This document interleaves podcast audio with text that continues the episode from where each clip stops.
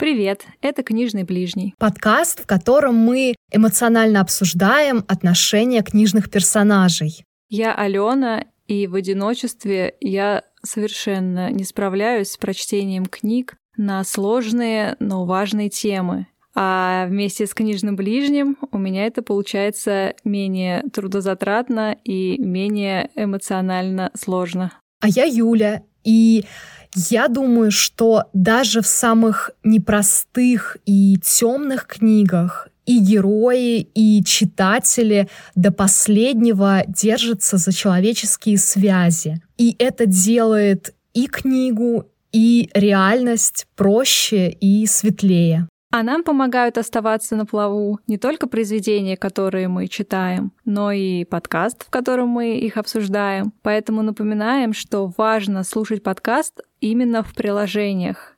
Это могут быть приложения типа Apple или Google Podcasts, или те приложения, в которых вы привыкли слушать музыку. Это важно для того, чтобы платформы сами продвигали наш подкаст в массы и о нем узнавали другие люди. А еще очень важно ставить нам оценки. Пожалуйста, ставьте нам сердечки, звездочки, пальчики вверх в ваших подкаст-приложениях. И мы для затравочки сообщаем, что в нашем книжном ближнем чате в Телеграме можно узнать о том, какие книги мы будем обсуждать в ближайшие месяцы и уже готовиться к этим обсуждениям вместе с нами. И мы придерживаемся плана, поэтому сегодня на повестке роман «Эшелон на Самарканд», который написала Гузель Яхина. Это очень сложное произведение о достаточно темном периоде в истории нашей страны, о голоде в Поволжье и в других регионах. Это катастрофа, которая сто лет назад унесла и искалечила миллионы жизней. И книга, и исторический материал, на котором она написана, довольно объемные. Не хватит никакого подкаста, чтобы обсудить все, что бы мы хотели обсудить. Но мы сосредоточимся на нашей специфической теме и будем рассматривать исключительно отношения между персонажами, которые в этой книге встречаются. Поэтому сегодня мы рассмотрим, как представление героев о доброте и о том, как надо, сталкиваются друг с другом и с советской действительностью. Попробуем разобраться, есть ли место привязанности, любви и дружбе в беспощадном голодном мире. А еще мы просто не сумеем обойти стороной тему детства, родительства и взаимоотношений детей с людьми, которые вынуждены были взять заботу о них на себя. Вообще, мне кажется, что этот роман в каком-то смысле детьми просто переполнен. Это совершенно точно. И именно эта часть, мне кажется, заставляет эмоции в нас также переполнять нас, наши сердца, наши души и головы, потому что невозможно осмыслить все те ужасы, которые выпали на долю детей, самых маленьких и самых беззащитных представителей персонажей этого романа. Поэтому мы будем много ужасаться, много удивляться, много хвататься за волосы, рвать их на себе и, возможно, даже рыдать. Возможно, также мы будем истерически смеяться в некоторые моменты. И, пожалуйста, помните, что наши комментарии об отношениях персонажей друг с другом нисколько не умаляют общую трагичность истории, которая описана в этом романе. И это просто те эмоции, которые сложно уместить в себе, и поэтому они выплескиваются.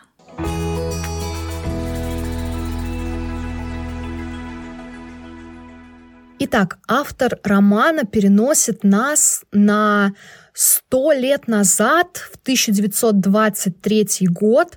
В это время в стране не перестает бушевать голод, и огромное количество детей остается на улице по разным причинам. Их бросают родители, они убегают сами, чтобы искать еду в одиночку они остаются сиротами. В общем, в это время страна переполнена голодающими маленькими бродягами. И проблема в том, что даже устройство этих детей в детские дома не спасает ситуацию, потому что в детских домах в Поволжье их попросту нечем кормить. Поэтому власти принимают решение эвакуировать из регионов, где ситуация с голодом особенно острая, эвакуировать детей в более благоприятные, скажем так, регионы нового государства. Такая эвакуация организовывается, например, в Казани, и начальником такого спасительного эвакуационного поезда назначается наш главный герой Деев. Это на самом деле очень молодой человек, хотя кажется, что он столько пережил, и на самом деле он был свидетелем огромного количества разных ужасов. В его биографии оставила след и Первая мировая война, и гражданская война. Дальше он а, какое-то время состоял в продотрядах, которые последние крохи, можно сказать, отбирали у вчерашних крестьян, собственно. И наблюдая за тем, сколько ужасов он встретил на своем пути, конечно, ты просто не веришь, что этому человеку всего лишь 20 с небольшим лет. Особенно, когда видишь, сколько он э, знает и умеет в вопросах вырывания из чьих-то э, крепких, цепких рук продовольствия для своих эвакуированных детей. Кажется, что ему, ну, точно... Ну, то есть у меня в голове был образ человека лет 40, такого прожженного, который точно знает, где и у кого что можно взять, какие слова подобрать, чтобы растопить черствые сердца бандитов или представителей ЧК, например. И когда я узнала о том, сколько ему лет уже ближе к финалу произведения, я была очень удивлена, ну даже поражена. И, конечно, вот этот опыт колоссальный, основанный на чудовищных в основном событиях, не мог не сказаться на том, каким в итоге стал Деев. И цитата кого-то из э, героев, по-моему, фельдшер сказал о нем, что, мол, я иногда смотрю на тебя и мальчишка мальчишкой, а иногда ты кажешься там глубоким стариком потому что то, что выпало на долю Деева, обычный человек точно не может выдержать без э, потери каких-то своих человеческих качеств. Ну, что мы и будем наблюдать в итоге. В общем, да, сказать, что Дееву 20 с небольшим очень сложно. Сразу бросается в глаза то, как Деев принялся за эту работу, потому что он мог четко следовать, ну, если не инструкциям, то сложившимся обычаям этих эвакуационных поездов, то есть не подсаживать лишних детей, не брать детей, которые находятся в тяжелом состоянии. Но он воспринял эту поездку, эту командировку, можно сказать, как миссию. Ему нужно было спасти всех этих детей. И по возможности еще и детей, которых он встретит на своем пути. Как такой Ноев ковчег, получается, наш поезд. Да, так его и называли парочки мест, кажется, текста новым ковчегом. Ну и тут, вероятно, основная Проблема в том, что у и не было опыта сопровождения подобных эвакуационных поездов. Он работал в транспортном подразделении и сопровождал грузы или продовольствие. А дети — это первые живые существа, которых он должен был доставить из точки А в точку Б. И вот тут и столкнулись его а, отсутствие опыта и его какой-то в крови, видимо, уже разбавленный героизм. И все, он решил, что неважно какими средствами, а учитывая, что их вообще не было, то да, на каком-то честном слове, но он обязан доставить их всех в, по слухам, рай на земле. У нас почти в каждом выпуске, да, звучит эта фраза «рай на земле». Ну, таковым здесь представлялся Самарканд. Кажется, что все персонажи э, живут какими-то ложными надеждами и мечтами о том, чего на самом деле нет. Возможно, именно эти мечты помогли им выжить. По крайней мере, с Деевым это точно сработало. А, да, не зря писательница в одном из интервью называла Деева Иванушку дурачком. И после этого у меня уже не возникло никаких сомнений, что можно этот роман обсуждать просто как сказку. Потому что герою при э, всей его неосмотрительности, что ли, ну, везет. Сказочно везет, согласна. Просто невозможно. Ты э, с опытом жизни в гораздо менее э, сложное время понимаешь, что ну настолько ему буквально там чуть ли не на каждой станции везет, да, более или менее крупной. И вот он, он просто идет и забирает то, что ему нужно, без особых э, рисков для жизни. Хотя, конечно же, они гипотетически обсуждаются, но тем не менее везде ему попадаются добрые люди, которые, конечно же, немножко для для бравады сопротивляются или пытаются его э, запугать, но тем не менее он получает все, что он хотел, и зачастую даже больше. В это очень сложно поверить. Но это не отменяет э, того факта, что по пути умерло около ста детей. И, конечно, э, коллеги Деева, если можно так сказать, э, были, мягко говоря, недовольны таким его планом. И, мне кажется, они имели на то причины. Ну, тут нельзя, конечно, не согласиться. Они были в первую очередь коллегами, хотя мне нравится, как Деев называл их боевыми товарищами. И, мол, то, что можно позволить себе там с женщиной или с другом, с боевым товарищем такое не пройдет. Вот этот героизм деевский, а, до того набивает оскомину, когда ты читаешь о мыслях и увещеваниях других людей, которые точно так же вообще-то несут ответственность за всех детей, которые напрямую говорят Дееву, не стесняйся в выражениях, что ты не довезешь, у нас нет еды, у нас нет воды, мы не приспособлены для того, чтобы э, подбирать всех подряд, а он упирается и, пользуясь своей властью, там, грубо говоря, хлопает не знаю, точнее, стучит кулаком по столу и говорит, я сказал, значит, надо сделать. Там, типа, доведи и выходи всех, говорит он фельдшеру, у которого вообще нет лекарств и нет просто каких-то банальных вещей, которые необходимы лежачим больным. Конечно, тут смотришь на Деева исключительно как на самодура, который не отдает себе отчета в том, что будет дальше. То есть он как будто бы в моменте желает всех спасти и спасает, но на шаг вперед, на два шага вперед он вообще не думает. И когда ты взрослый, здравомыслящий человек, естественно, отношение к нему такое специфическое появляется.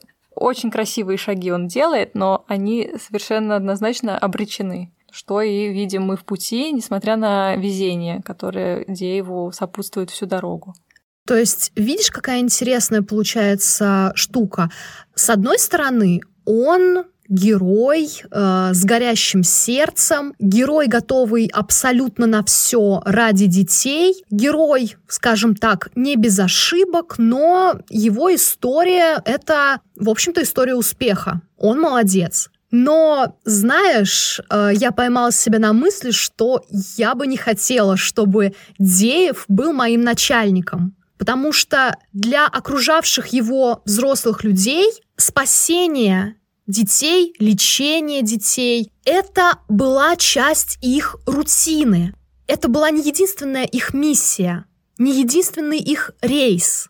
Это была работа. И в любой работе у тебя есть список правил, которым ты должен неукоснительно следовать, но есть и список вещей, которые ты просто не имеешь возможности сделать из-за недостатка времени, из-за того, что ты тоже не железный и должен заботиться в том числе и о себе, чтобы большему количеству людей впоследствии помочь. Но тут в твоей жизни появляется начальник по фамилии Деев, хлопает кулаком по столу, как ты сказала, и говорит, то, что вы делаете и думаете, это полная ерунда. Я сейчас вам тут прибавлю работу, сделаю вашу работу втрое больше, и еще параллельно повышу риск того, что у нас ничего не получится. Но вы терпите.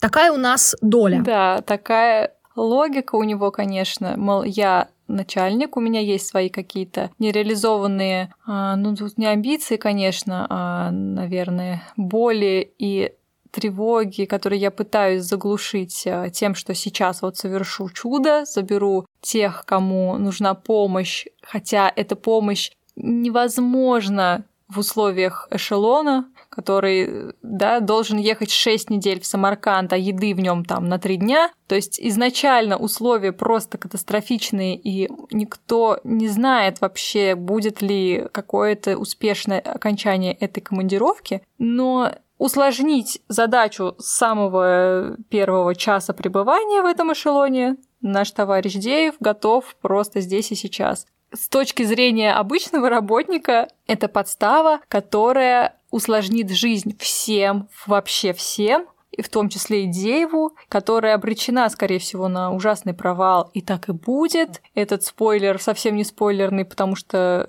все мы понимаем, что если нет еды и воды, а дети больны, ничем хорошим это не закончится. К сожалению, такой начальник достается этому эшелону. Но, наверное, хорошо, что рядом с ним все-таки есть люди, которые готовы делить с ним эти будни, готовы в некотором роде разгребать то, что он наворотит в пути, ну и которые, как истинные боевые товарищи, всегда за него, хоть и не упускают возможности его укольнуть, напомнить, что он натворил, и тем не менее остаются с ним в одной связке. То есть э, не очень повезло коллегам с начальником, зато начальнику невероятно повезло с его командой.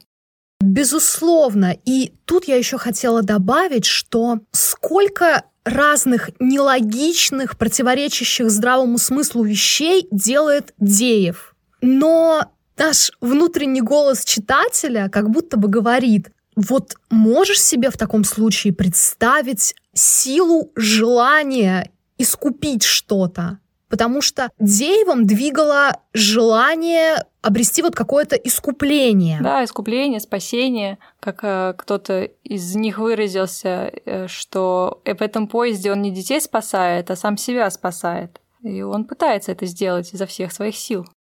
Да, и в моральном плане Дееву есть от чего себя спасать, потому что помимо того, что он был свидетелем огромного количества ужасов, он был и тем, кто эти ужасы отчасти порождал, потому что он принимал участие во многих кровопролитиях. Да, и это роднит его с нашим любимым э, книжным крашем из прошлого выпуска, с Одиссеем, который точно так же ведет команду к какому-то светлому будущему, а в итоге навлекает на нее только больше испытаний, из которых не все выходят живыми.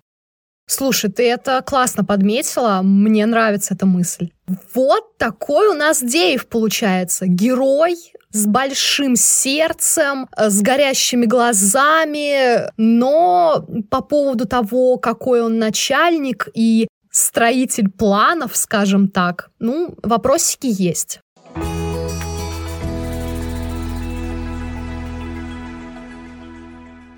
Возможно, путешествие Одиссея закончилось бы совсем иначе, если бы в его команде был кто-то подобный комиссару Белой, которая сопровождала нашего героя Деева в этом непростом пути. В отличие от горячего сердца Деева, Белая — это такой классический холодный рассудок. И мне кажется, именно эта связка горячего сердца и холодного рассудка позволила ну, не совсем уж рассыпаться э, команде эшелона, совсем не перегореть этой гирлянде, как назывался этот эшелон, потому что вагоны были собраны со всего там государства просто по нитке, так сказать. Белая, у нее тоже нет имени, как у Деева, только фамилию мы знаем.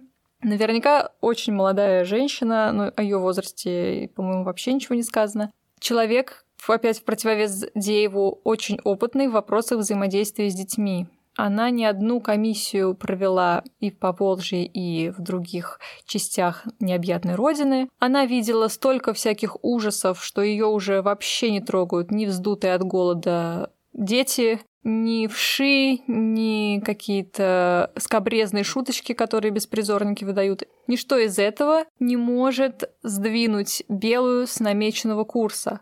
Так бы и было, если бы не Деев.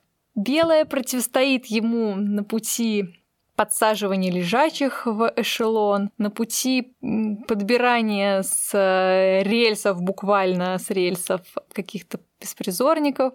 Однако во всех этих э, случаях побеждает горячее сердце. Но рассудок белый помогает разгрести последствия всех этих деевских э, героических поступков, привести к какому-то более или менее сглаженному финалу. Она постоянно грозит ему, что она жалуется, но не жалуется. Она подбадривает его, она вытаскивает его из его каких-то бредовых состояний, когда он от усталости и бессилия перестает есть, пить, бриться, она как э, мама берет его за ручку и запихивает в него там какую-то еду. В общем, благодаря Белой во многом, мне кажется, Дейв остается жив и все же не теряет рассудка, хотя много раз был на грани. Я бесконечно восхищена Белой и считаю, что вот она как раз тот начальник, о котором каждый бы из нас мечтал. Как ты считаешь? Я абсолютно тебя поддерживаю в этом, потому что, во-первых, белая приняла немного все же нестандартную для своего времени ролевую модель. Как мы понимаем, женщины не после э, воцарения новой власти поняли, что сейчас их время строить карьеру, решать какие-то масштабные вопросы, а она еще в юные годы, увидев на горизонте трех всадниц, поняла, что тоже хочет так, тоже хочет командовать, тоже хочет приводить какие-то массы людей к правильным решениям. И у нее это получается, потому что в ней сочетаются и любовь к детям, и при этом железный характер. Тот, который часто, очень часто в новом государстве нужен для отстаивания интересов этих голодных детей. Например, когда система не выделяет никаких э, средств на борьбу со вшами. Она просто берет, приходит, кидает горсть вшей, взятых у детей, прямо на столы власть имущих.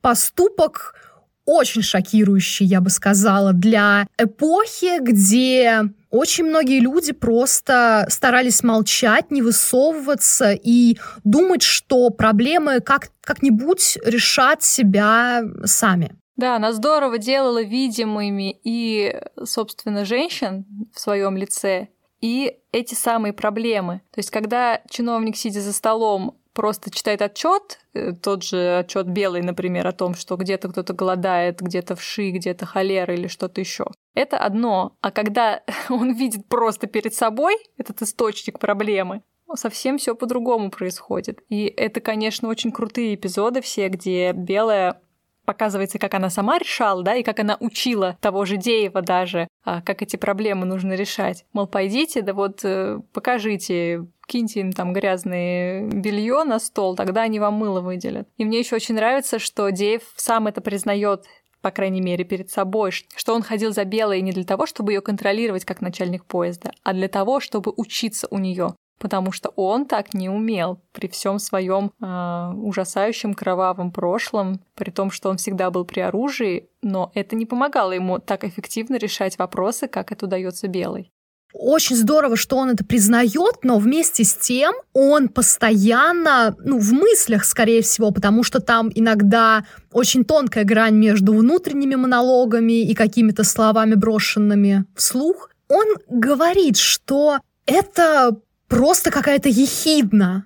Как он ее только не называет, язва, э, скандалистка, по-моему. При том, что она буквально держит во многие моменты этот эшелон на плаву. Я сразу подумала, а если бы на ее месте был мужчина? Мне кажется, Деева просто говорил, какой толковый мужик, какой он молодец, как он круто это все делает. Ну, сто пудов так и было бы. Ну ладно, он все-таки белый тоже восхищается. Просто да, чего далеко ходить? Сто лет прошло, а мало что изменилось. Сейчас тоже, если э, женщина, не знаю, там руководит корпорацией и решает все вопросы на раз-два, то ей, конечно, восхищаются, но восхищаются ей в основном тоже женщины. А мужчины ищут везде подвох. Как бы наше патриархальное общество все такое же патриархальное.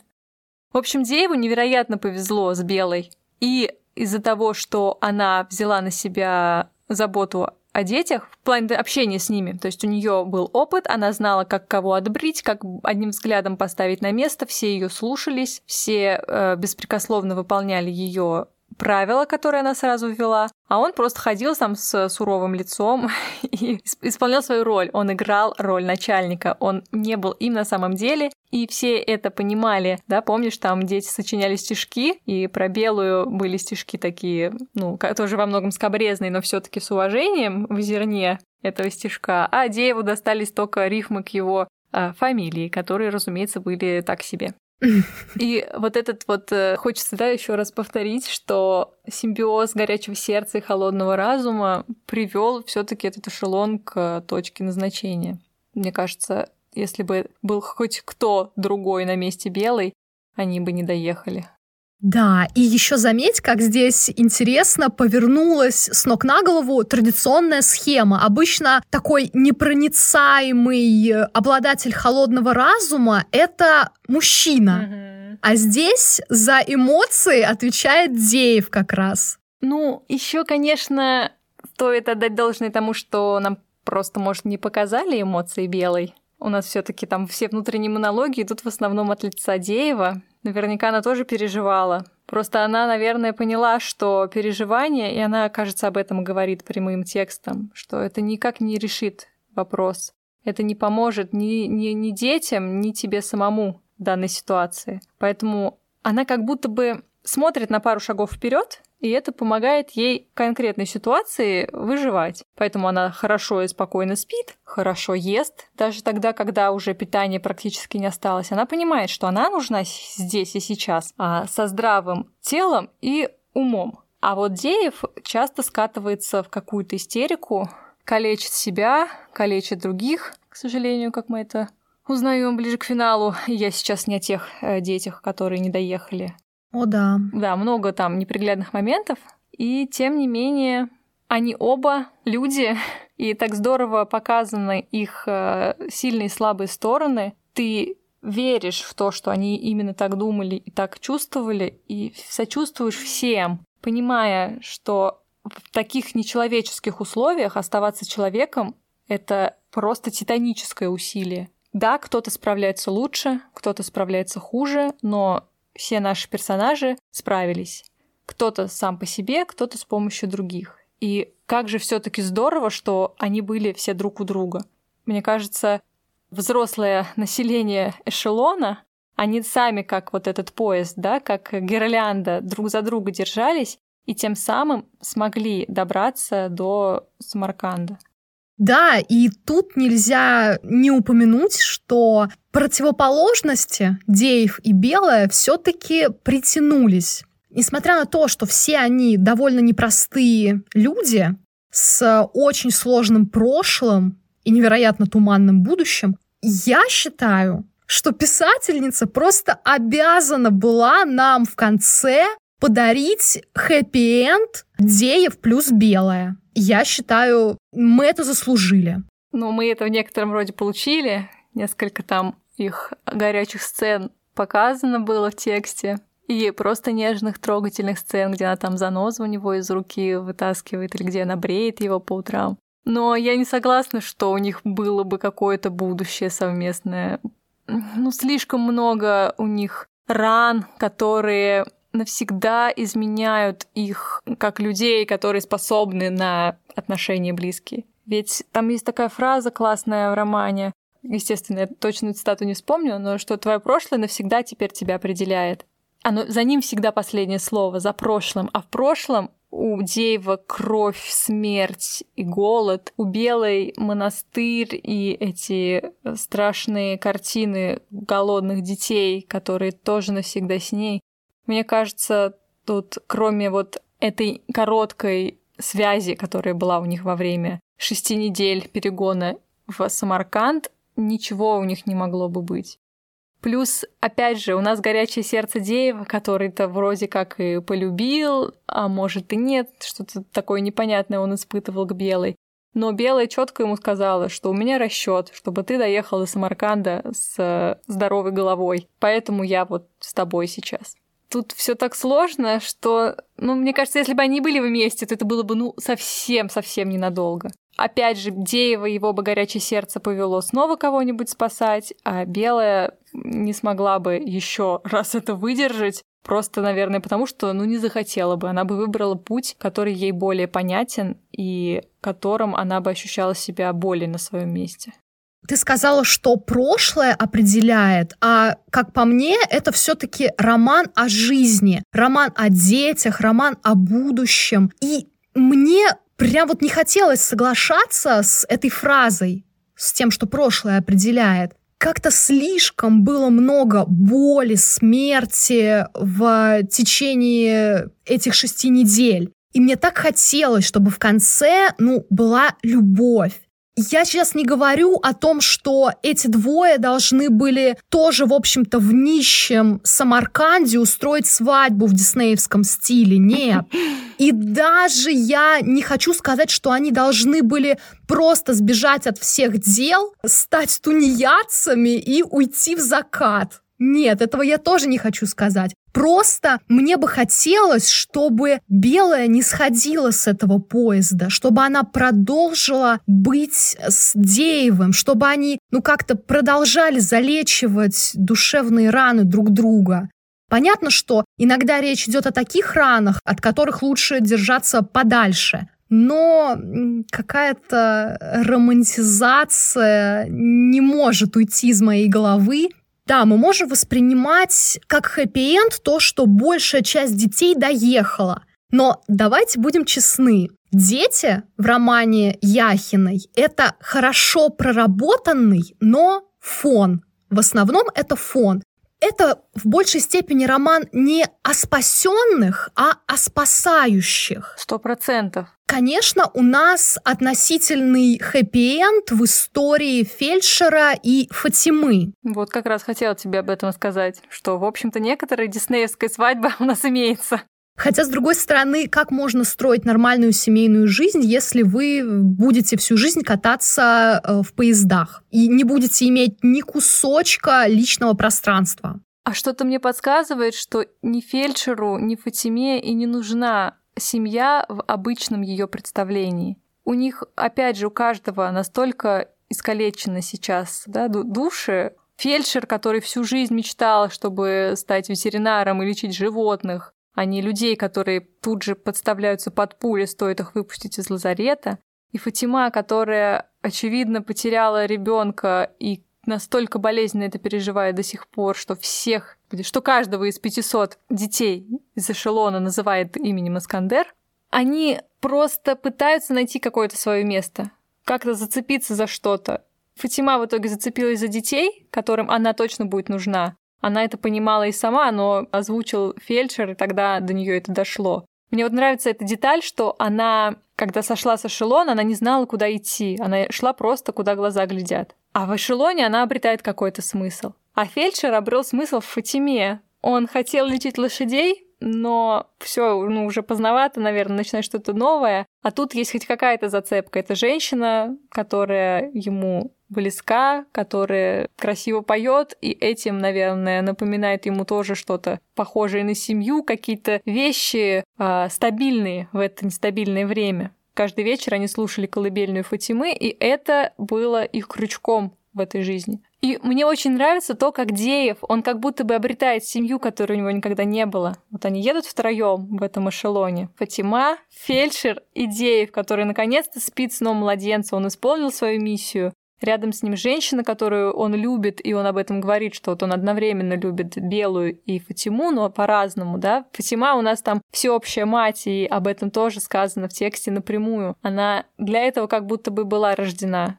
Несмотря на голодные времена, она такая мягкая, пышная, и прижаться к ее груди хотят и новорожденные малыши, и старики вроде фельдшера Буга. Все они тянутся к ней. И вот, наконец, это настолько, видимо, всепоглощающая любовь, которая сочится из Фатимы, добирается до Деева, и он обретает покой. И Бук, который стал ему за эти шесть недель из врага, который не хотел пускать лежачих, стал действительно его ну уж не отцом, но надежным соратником, плечом, на который всегда можно положиться. И вот, вот это мне видится таким хэппи-эндом, то, что они втроем, и втроем они способны на многое. Хотя не знаю, как они будут без белой справляться в дальнейших эшелонах. Вот это, кстати, тоже хороший, хорошее замечание. Открытый финал. Но опять же, никто не запрещает Белой вернуться. Я хочу зацепочку тоже сделать, что она ушла, но, возможно же, она вернется в конце концов. Это единственное, на что я надеюсь. И, ребят, если вдруг вам тоже не хватило хэппи-энда в случае с Деевом и Белой, пожалуйста, поддержите меня в комментариях где угодно.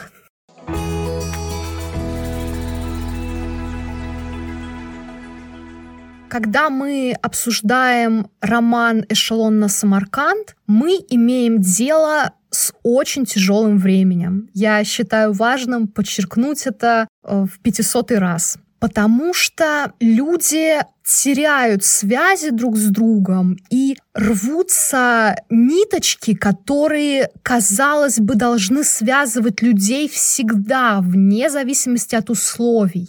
Например, родители в моменты очень острого голода могли продать своих детей, обменять на еду, просто оставить их спящими у остывающей печи, а пока дети спят, уйти в поисках лучшей жизни огромное количество людей находилось в одиночестве, дети были беспризорными, люди ни с кем не могли поделиться тем, что наболело. И на этом фоне, к счастью, вырастали новые человеческие связи.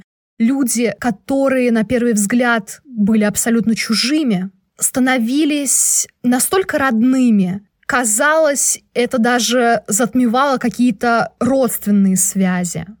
Это и затмевало родственные связи, и спасало в некоторые особенно острые моменты. Тут мне вспоминается эпизод, когда Деев э, пустыне Туркестана пытается найти еду, воду, какую-то помощь, и он там буквально в шаге от того, чтобы сойти с ума, но он вспоминает о том, как важны ему все эти дети и взрослые люди, оставшиеся в эшелоне, что он любит их всех, что он обязан их спасти, и вот именно эта ниточка не позволяет ему окончательно свихнуться это то, что держит его на плаву. Да, он, конечно, во многом переборщил со своим героизмом, но тем не менее а, в этот момент я просто рыдала над текстом, и тут невозможно сдержаться.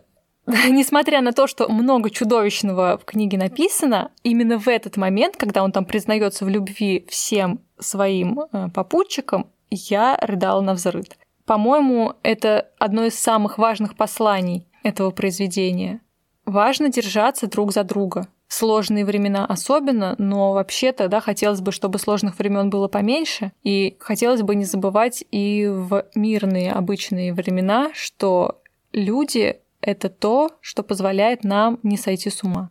Меня удивило, как Деев, который был раньше совершенно одинок, у которого даже, я не знаю, собаки не было, ни домашнего животного, ни брата, ни сестры, ни родителей. Как он практически моментально привязался к мальчику, которого спас, когда тот лежал на рельсах. Как моментально установилась между ними э, вот эта связь, Этому же целая глава посвящена. Эта глава, она, она нас убеждает в том, что как это выглядит со стороны, что он как будто щенок, нашедший себе хозяина, так оно и есть. То есть он ведет эти свои внутренние монологи, этот загрейка, но они совершенно инстинктивного свойства. То есть он э, что-то там вспоминает, что у него была какая-то мать, но вот он настолько позабыл о том, как выглядят люди, что они должны делать, как они должны себя вести, что у него действительно какое-то происходит, э, не знаю, перерождение его сущности в сущность близкую скорее к собаке, нежели к человеку. И так он себя и ведет все это время. То есть он за Деевым, как щенок, за, не знаю, за мамкой или за своим просто новым хозяином бегает. Это чудовищный просто эпизод. Никак не могу я с ним смириться, и особенно с тем, что там в итоге будет. Спойлерить не станем, почитайте сами, поплачьте, пожалуйста, об этом наедине с собой. А, вот я сейчас вспоминаю, у меня глаза на мокром месте. Но вот этот вот эпизод, когда полусумасшедший Деев а, очухивается от того, что кто-то лижет ему ноги, и это, и это загрейка, который ведет себя просто как щенок. И это невыносимо. По-моему, привязанность Деева к загрейке как раз такого же свойства. То есть он настолько к нему привык, что он всегда рядом. Ну, правда, что как э, собачка. Вот упомянула, что у него не было домашнего животного. Вот появилась. Угу. То есть у тебя не было вопросов в конце, почему Деев не оставил загрейку рядом с собой, просто потому что пришло время расстаться с этим мальчиком-щенком. Такая была логика.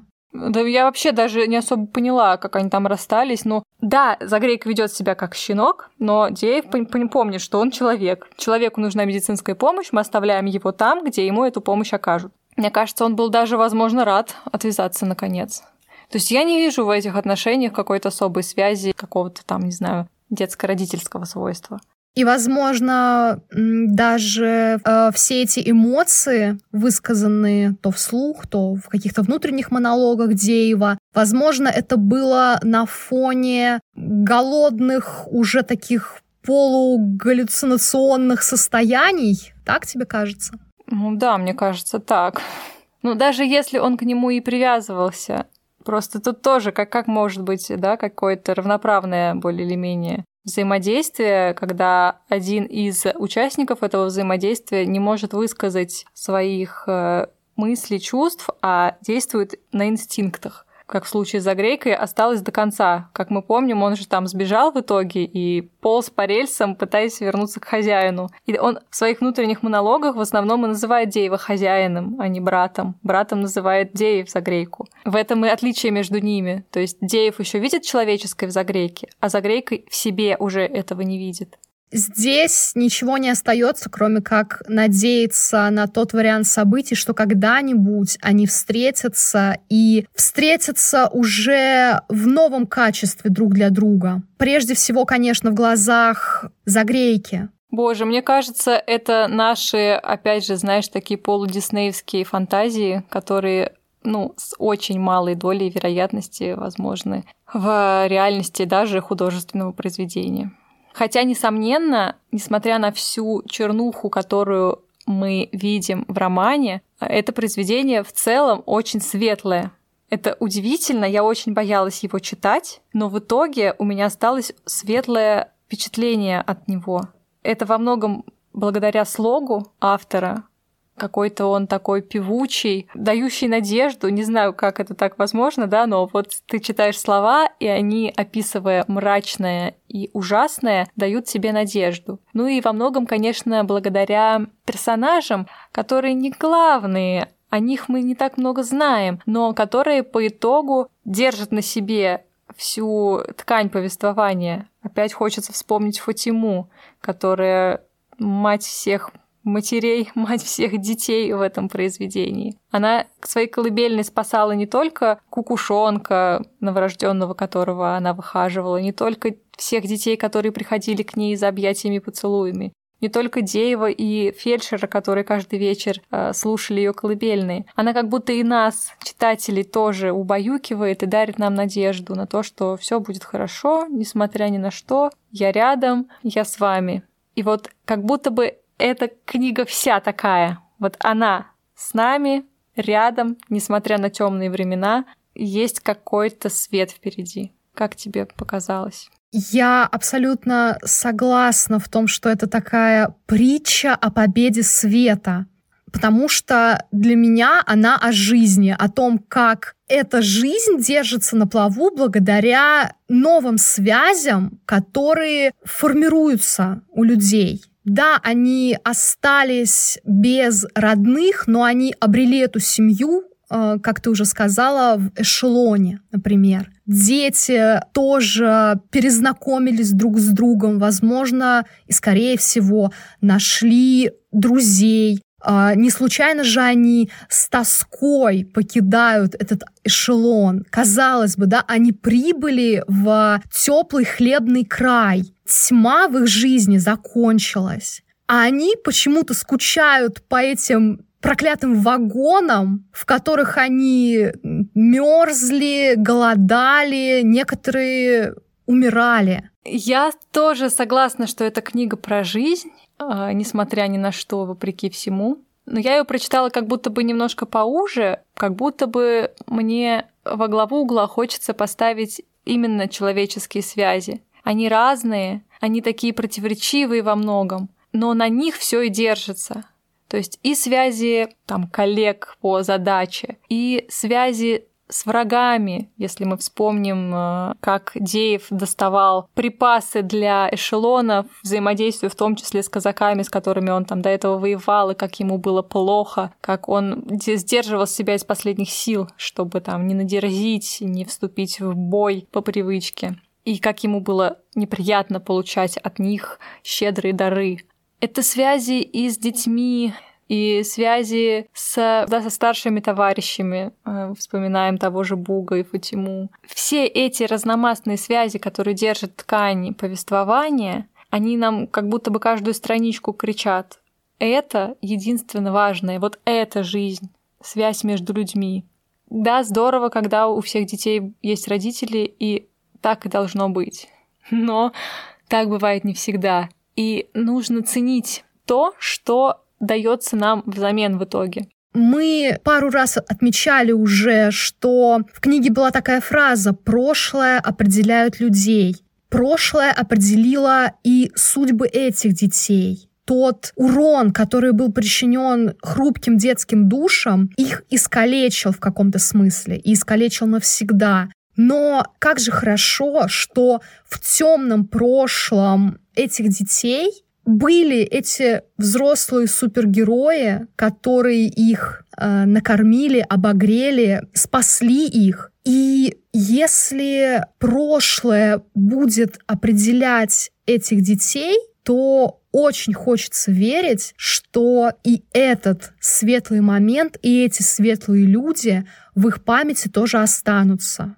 Эта книга совершенно точно не дает нам никакого ну, тотального, да, хэппи-энда мы здесь не видим. Понятно, что и в детдоме неизвестно еще, что ждет этих детей. Понятно, что осталось голодных детей просто миллионы. И пока эшелон едет в Самарканд, в Поволжье умирают другие дети, люди и животные, все умирают кругом смерть. Но ты, осознавая это, прекрасно понимаешь, что э, за пределами эшелона, в котором вообще-то тоже не сахар, лютует смерть и ужас, в эшелон возвращаешься как будто бы оплот уюта какого-то, что ли. Здесь ты точно знаешь, что опасность хоть и никуда не делась, но она будто бы под контролем. Вот эта иллюзия безопасности, которая есть в эшелоне, она помогала мне не сойти с ума во время чтения этой книги. Так что я прочитала это про связи, которые помогают не сойти с ума в сложные времена. Поэтому спасаемся друг другом и держимся за хорошие светлые книги, одной из которых, несомненно, является «Эшелон на Самарканд».